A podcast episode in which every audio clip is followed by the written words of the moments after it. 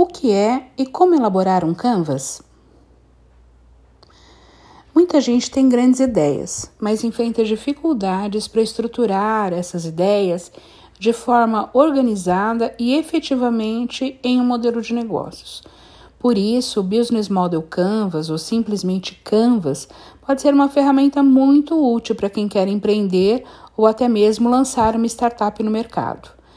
Isso porque essa ferramenta garante o que? Agilidade ao negócio, porque ela permite que o lançamento, que os testes e os ajustes sejam feitos todos de uma forma muito rápida e estrutura de uma maneira objetiva todas as atividades necessárias para gerar valor aos clientes. Ao invés de gastar meses criando um plano de negócios, a gente preenche o Canvas em até mesmo um dia. Esse pensamento ágil que envolve a elaboração das hipóteses é essencial para qualquer negócio ou startup. Então, a primeira grande vantagem do Canvas é que ele permite sintetizar a ideia toda do negócio em apenas uma página. Por isso, é uma técnica simples, uma técnica rápida que possibilita visualizar todos os aspectos estratégicos do negócio. Em outras palavras, o Canvas é um mapa visual e que possui nove partes a serem preenchidas. Trata-se de uma valiosa ferramenta de planejamento estratégico que ajuda a pensar sobre a viabilidade ou não do negócio ou da startup. E como é que a gente elabora então o Canvas? O Canvas, como eu disse, ele é formado, ele é composto por nove espaços de preenchimento. E eu vou explicar cada um deles.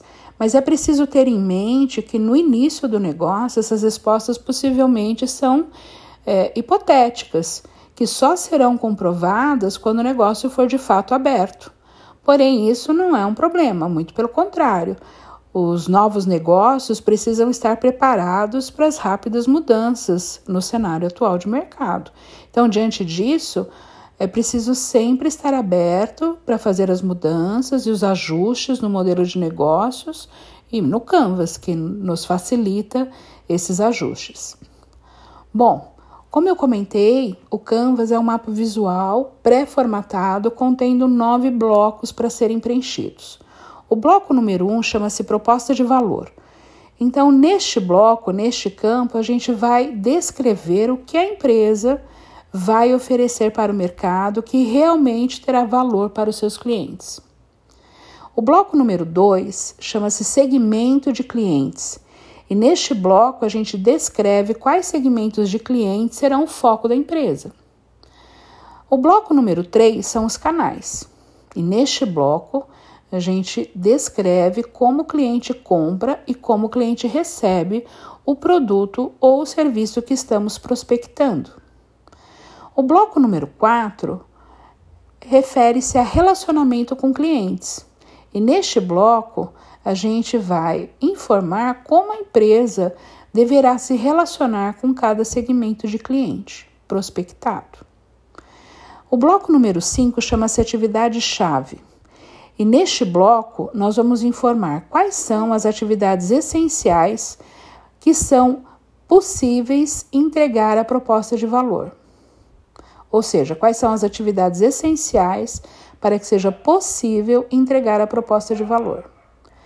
O bloco número 6 chama-se Recursos Principais.